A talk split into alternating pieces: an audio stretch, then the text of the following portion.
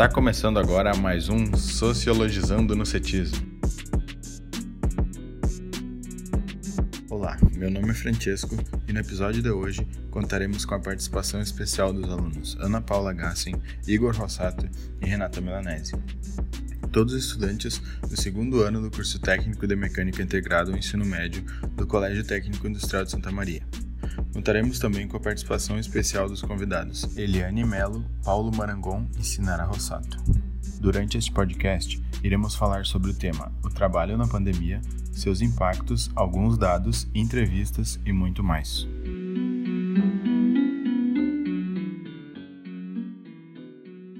A nova pandemia do coronavírus trouxe diversas mudanças à sociedade, principalmente no mundo do trabalho.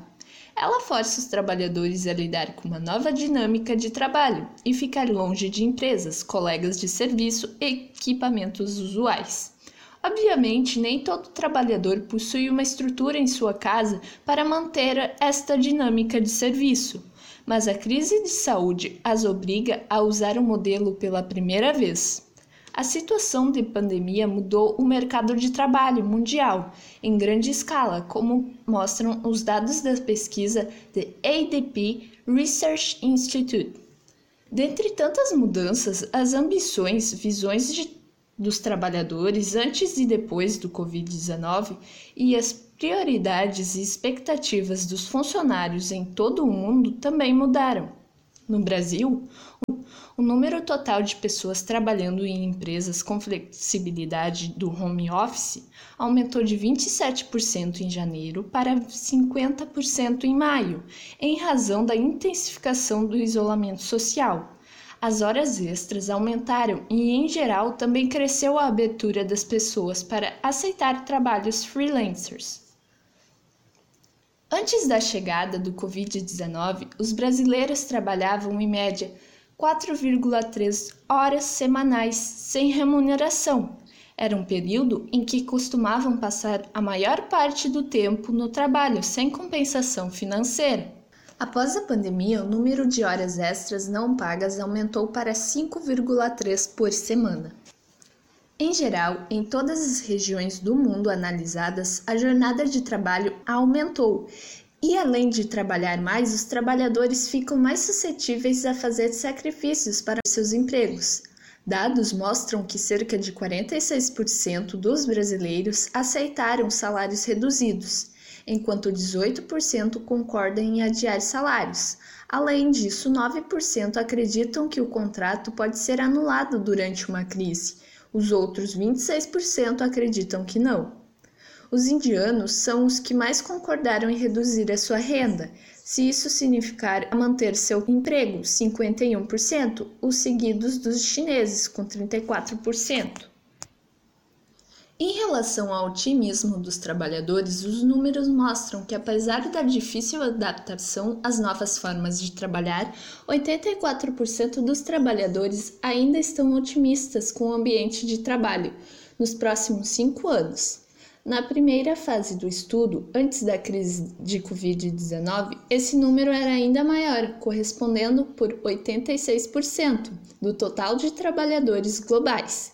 Segundo dados do Brasil, o índice é de 89%, um pouco superior à média de outras regiões. O nível de otimismo antes e depois da crise do Covid-19 permaneceu inalterado. Essa visão positiva dos trabalhadores brasileiros é diferente, pois em outras regiões do mundo, depois da pandemia, o otimismo diminuiu. Dentre essas regiões estão China, Índia e Espanha. A pesquisa da ADP apontou que cerca de 70% dos entrevistados no estudo têm uma boa adaptabilidade ao trabalho remoto. No entanto, pelo menos 30% dos trabalhadores ainda querem voltar ao escritório pessoalmente, seja por necessidades pessoais, questões emocionais ou técnicas. Vamos falar agora de alguns dados sobre o desemprego. Na penúltima semana de setembro, diante da pandemia causada pelo novo coronavírus, o número de desempregados bateu recorde, ultrapassando 14 milhões de brasileiros. Esses são os dados divulgados pelo IBGE.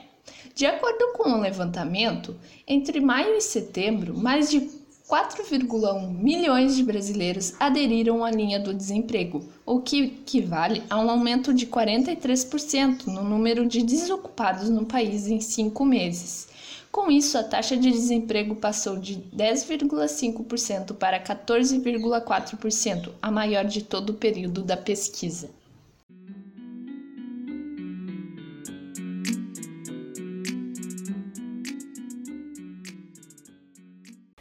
É notório que o contexto da pandemia fez com que muitos trabalhadores precisassem se adaptar e buscar novas formas para realizar seu trabalho em formato home office.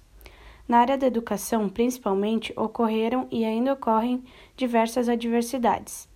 Dentre elas, a participação dos alunos, as decisões de órgãos do governo, o apoio familiar, o conhecimento das tecnologias e até mesmo o medo recorrente em razão da complexidade do coronavírus.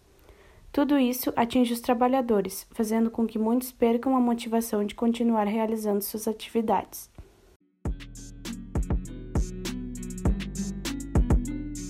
Agora vamos entrevistar Eliane de Mello, que é uma professora de matemática da rede pública. Olá, Eliane, tudo bem? Olá, tudo bem. Como está sendo a experiência de trabalhar à distância? Poderia resumir em duas palavras: angustiante e desafiador. Angustiante porque nem sempre consigo atingir o meu propósito. Como trabalho com a disciplina de matemática para os anos finais do fundamental, muitas vezes meus alunos sentem-se perdidos e nem todos têm uma boa conexão de internet para assistir uma aula síncrona. E desafiadora porque eu estou na busca de vencer meus próprios limites aprendendo coisas novas, fazendo cursinhos relacionados à tecnologia para melhor atender os meus alunos. Tu acha que esse formato de trabalho ele vai passar a ser algo normal na sociedade? Acredito que sim. No meu ponto de vista, pós-pandemia surgirá uma nova fase da educação e o formato antigo não mais existirá. Ou seja, acredito que o ensino remoto seguirá fazendo parte da vida das pessoas, assim como muitas outras coisas seguirão no seu formato home office. Como tu se sente em relação à interação com os teus alunos? Me sinto um pouco perdida, pois não existe um retorno de todos os alunos, até mesmo porque a matemática é uma disciplina que precisa muito de uma interação e um acompanhamento. E eu tenho alunos que vivem com familiares analfabetos e que também não têm acesso à internet. Concluo que o retorno é mais satisfatório daqueles alunos que eu consigo acompanhar diariamente ou semanalmente e que também têm incentivo da família. Tu acha que o apoio familiar faz diferença no desempenho dos profissionais que estão trabalhando à distância? O apoio familiar é tudo. Falo baseado na minha vivência, que sou mãe, esposa, dona de casa. Trabalho 40 horas, 20 horas no município de Canguçu e 20 horas no município de Piratini. Ainda sou aluna do mestrado acadêmico em Educação Matemática da UFPEL. Sem o apoio familiar, seria impossível desenvolver o meu trabalho remoto e conciliar com as minhas atividades de estudo. Os professores conseguiram se adaptar bem a esse formato? Não. É algo extremamente novo para todos. Vale ressaltar que muitos já tinham algum conhecimento e até mesmo gostam dos recursos tecnológicos, mas também existem aqueles que desconheciam um simples editor de texto, por exemplo. Tu, como professora, acha que os professores estariam preparados caso o EAD tivesse que se estender por mais tempo que o planejado? Acredito que nem todos, mas vejo um empenho e dedicação muito grande por parte de muitos profissionais, buscando inclusive uma formação continuada para melhorarem as suas práticas pedagógicas. Entretanto, não são todos os trabalhadores que adquiriram o formato home office, ou seja, alguns ainda precisam ir até seus trabalhos diariamente. Nesse sentido, buscando compreender melhor o atual cenário, eu vou falar agora com o professor Paulo Marangon, atualmente vice-prefeito da cidade de Fortaleza dos Valos, sobre o trabalho durante a pandemia do Covid-19. Primeiramente, bom dia, Paulo, tudo bem? Eu gostaria de saber como está sendo a tua rotina na pandemia, tendo que ir todo dia à prefeitura, mesmo com a atual situação, e quais são as suas expectativas para o final de 2020 e início de 2021?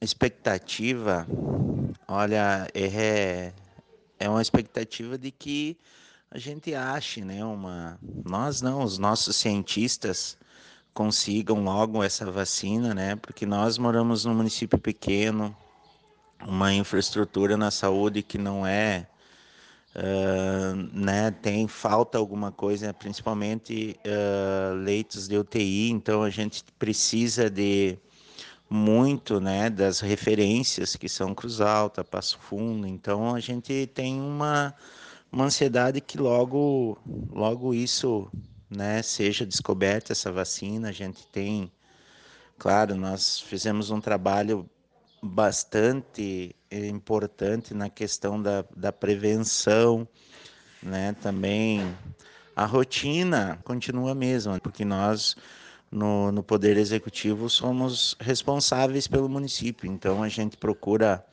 sempre estar presente em todas as decisões. Nós criamos um comitê quanto à questão do Covid, né, onde participam uh, profissionais da saúde, profissionais da vigilância, também entidades, né? Então, tudo isso uh, gera uma, uma expectativa na nossa população de que uh, nós, né, somos responsáveis, né? apesar de muitas pessoas ainda não não acharem que essa pandemia é tão grave, mas é e a gente tem uma preocupação muito grande, principalmente porque o nosso município é pequeno, uh, né? O contato entre familiares uh, são muito grandes, então a gente tem uma uma expectativa muito grande quanto a que logo saia essa vacina, né? Que a gente possa ser ser imunizado, né? Através dessa vacina.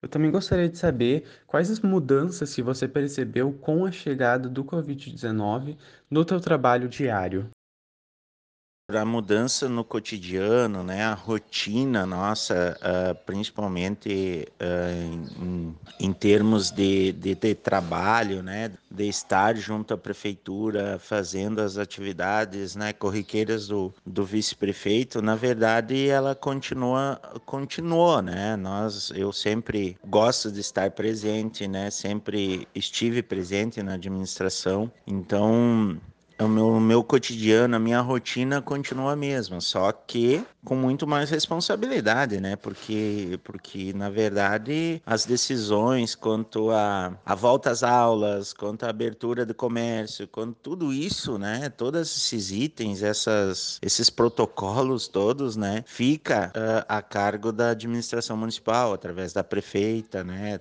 Eu juntamente, todo o comitê. Então, a rotina não mudou muito, né? Não mudou muito, só nos deu mais responsabilidade ainda para mais essa questão da pandemia para administrar, né? Então, a importância também de ter uma equipe junto é muito importante, né? Então, por fim, agora, quais as dificuldades que você enfrenta diariamente com ele? A maior dificuldade hoje é a conscientização, né? A conscientização, principalmente dos jovens, né? Porque nós vemos bastante, não é só em Fortaleza, é aglomerações, né? Então a gente a gente sente que o jovem não está tão preocupado, porque até está cansado também, né? Porque já fazem, se nós analisarmos, já fazem sete meses, né, que a pandemia se instalou. Então as festas, as reuniões, né? Todas aquelas questões de, de, de aglomeração. Então isso isso é uma das maiores dificuldades que a gente tem, principalmente uh, setores de bares, lancherias, né? Apesar de todos os protocolos, ainda a gente sente um pouco de dificuldade nesse sentido, né, da conscientização, principalmente dos jovens, né, que estão cansados também uh, de estarem, né, um tanto tempo em quarentena ou, né, o mínimo de contato possível com as pessoas. Então essa eu sinto que essa é a maior dificuldade. Claro que para nós como executivo municipal também tem a questão que está afetando também a questão financeira no município, né, mas tudo isso através do governo. A gente tem recebido vários incentivos, né, principalmente de, de custeio para a saúde, então a gente está fazendo o nosso trabalho como deve ser feito. Mas ainda a maior dificuldade mesmo é a conscientização dos jovens, principalmente das pessoas, né, principalmente nos municípios pequenos como os nossos, tá bem? Assim, conforme vimos sobre os depoimentos da Eliane e do Paulo, as relações de trabalho com a pandemia mudaram completamente com a chegada do Covid-19, pegando muitos funcionários de surpresa com toda a atual situação, ou melhor dizendo, com o atual momento histórico.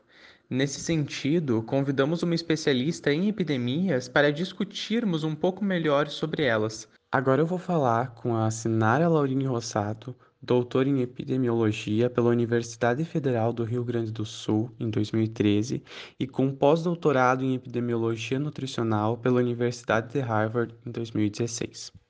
Sinara, minha primeira pergunta é se você acha que quando falamos de próximas pandemias, devemos discutir se ou quando elas irão acontecer novamente.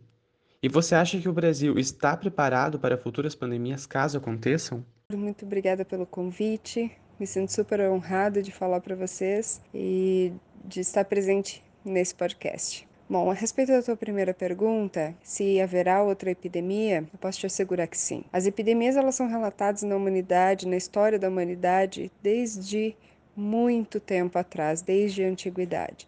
Só que naquela época não se sabia exatamente como caracterizar essas doenças e também não se sabia de onde vinham os causadores das doenças. Então acreditava-se que eram deuses, que eram, é, que eram promovidas pela ira dos deuses. Tá? Então, muitos relatos do Antigo Egito envolvem a morte de muitas pessoas por causas desconhecidas e, analisando os relatos, os fatos históricos e os relatos, eh, os historiadores já entenderam que isso de fato eram surtos epidêmicos. Mas essas epidemias elas acontecem sucessivamente na história da humanidade. E a gente tem inúmeros relatos. Tem a peste, a peste bubônica, a peste negra, a gente tem a história, uma história, uma epidemia que foi muito é, representativa, que foi a gripe espanhola, e depois veio o SARS e agora o Covid. Na verdade, essas que eu citei, inclusive a epidemia do coronavírus, a gente tem é, despertou interesse pelo tema pandemias, mas não significa que sejam as únicas em andamento. Inclusive, agora, juntamente com a, a pandemia do coronavírus, existem outras epidemias acontecendo. Então, isso também é uma questão importante de se lembrar, né? Que a gente está dando muita atenção para o coronavírus, mas ele não é o único inimigo. Sobre como o Brasil pode encarar uma próxima pandemia, é uma pergunta difícil de dizer. A gente apesar da gente saber como elas acontecem e como nós deveríamos ter lidado com a pandemia do coronavírus, baseado no que aconteceu, por exemplo, com a da gripe espanhola, que era uma situação muito parecida em função dos sintomas, da forma de contágio, nós não tomamos as providências necessárias mesmo tendo fatos históricos que nos é, amparavam em relação a essas medidas. É, então, assim, tem várias questões que fariam a diferença. comportamento da população, as, as, as políticas de saúde pública, os governos, né, a forma como cada governo é, age diante de um problema de saúde pública dessa grandeza e a divulgação de informações confiáveis. Tá? Então, se o Brasil investir na ciência, investir na divulgação de informações confiáveis investir em políticas de saúde pública é, que realmente favoreçam a população, não tenho dúvida de que da próxima vez nós teremos melhor sucesso do que dessa. Eu queria saber Como você acha que o negacionismo científico, que vem surgindo avidamente no decorrer dos últimos anos, principalmente agora com a pandemia, influencia no aumento de casos da Covid-19? Então, e aí você levanta o tema em torno do negacionismo científico. É, é, é, é extremamente paradoxal a era em que a gente está vivendo, porque é, mesmo sendo a era em que nós temos a maior acessibilidade à informação, se tornou curiosamente a era com maior desinformação. A ciência nem sempre fala aquilo que a gente quer ouvir, né? Tanto que a gente, eu canso de ouvir as pessoas dizerem: ah, mas tem que pensar positivo a respeito da pandemia, você está sendo muito negativa. A, a ciência não fala exatamente o que a gente quer ouvir, ela fala o que ela identifica como sendo mais provável de acontecer, baseado em coisas que já aconteceram ou naquilo que está acontecendo na população, em fatos, não em desejos ou em vontades. Então, é muito difícil encarar uma pandemia e eu acredito que é por isso que as pessoas tendem algumas vezes a acreditar em coisas diferentes do que aquilo que a ciência está mostrando, numa, numa a forma de amenizar a dificuldade pelas quais elas estão passando ou de criar uma motivação para enfrentar aquilo com mais positividade. No entanto, a ciência ainda é a única salvação, ainda é a única forma de conseguir lidar com qualquer situação difícil que possa surgir, seja na economia, seja na saúde, na educação, na tecnologia, enfim, em tudo. Bom, agora para finalizar, então, eu queria saber quais são as sugestões para a galera que está ouvindo esse podcast do ensino médio sobre as dicas de prevenção do Covid-19. Então, para finalizar, vamos falar um pouquinho sobre as dicas, né? As dicas, a, prim a primeira e principal recomendação dos cientistas é o isolamento. Sem menor sombra de dúvida, o isolamento ele evita o contágio e isso tem sido demonstrado cientificamente. As outras medidas, elas previnem o contágio, mas elas não evitam. Então, sempre que possível, preserve o isolamento.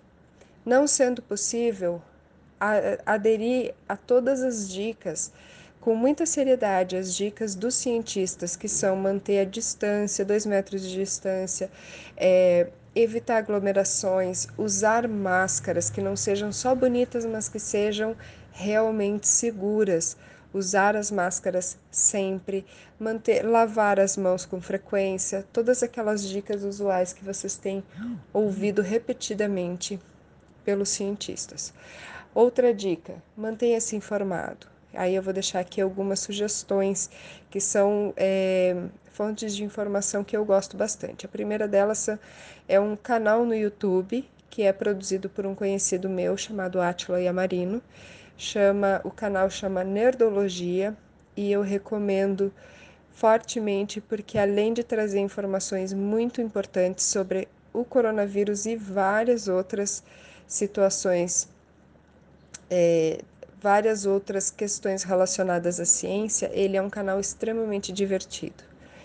É, vou deixar aqui a recomendação de três livros. Tá? O primeiro deles chama A Bailarina da Morte, é um livro escrito pela Lilia Schwartz, que é uma historiadora brasileira sensacional e ela faz uma ela faz uma compilação de fatos históricos envolvendo a gripe espanhola no Brasil e faz um link com a atual situação do coronavírus no Brasil. Então ele tem ele tem uma abordagem extremamente interessante.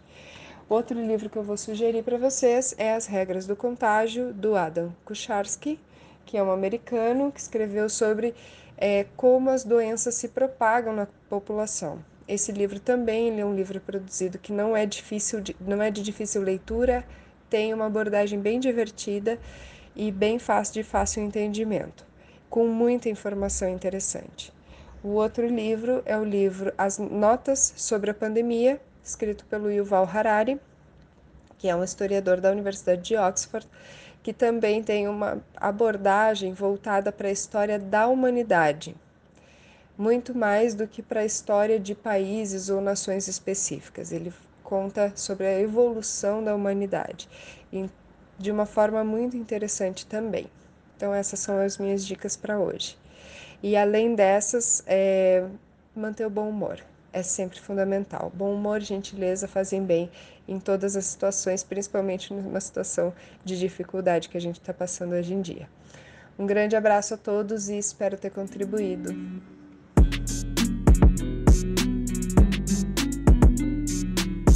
Chegamos ao fim de mais um episódio do Sociologizando no CETISM. Agradecemos aos entrevistados pela participação e agradecemos também a você pela audiência. Não perca os próximos episódios deste podcast fantástico. Até a próxima!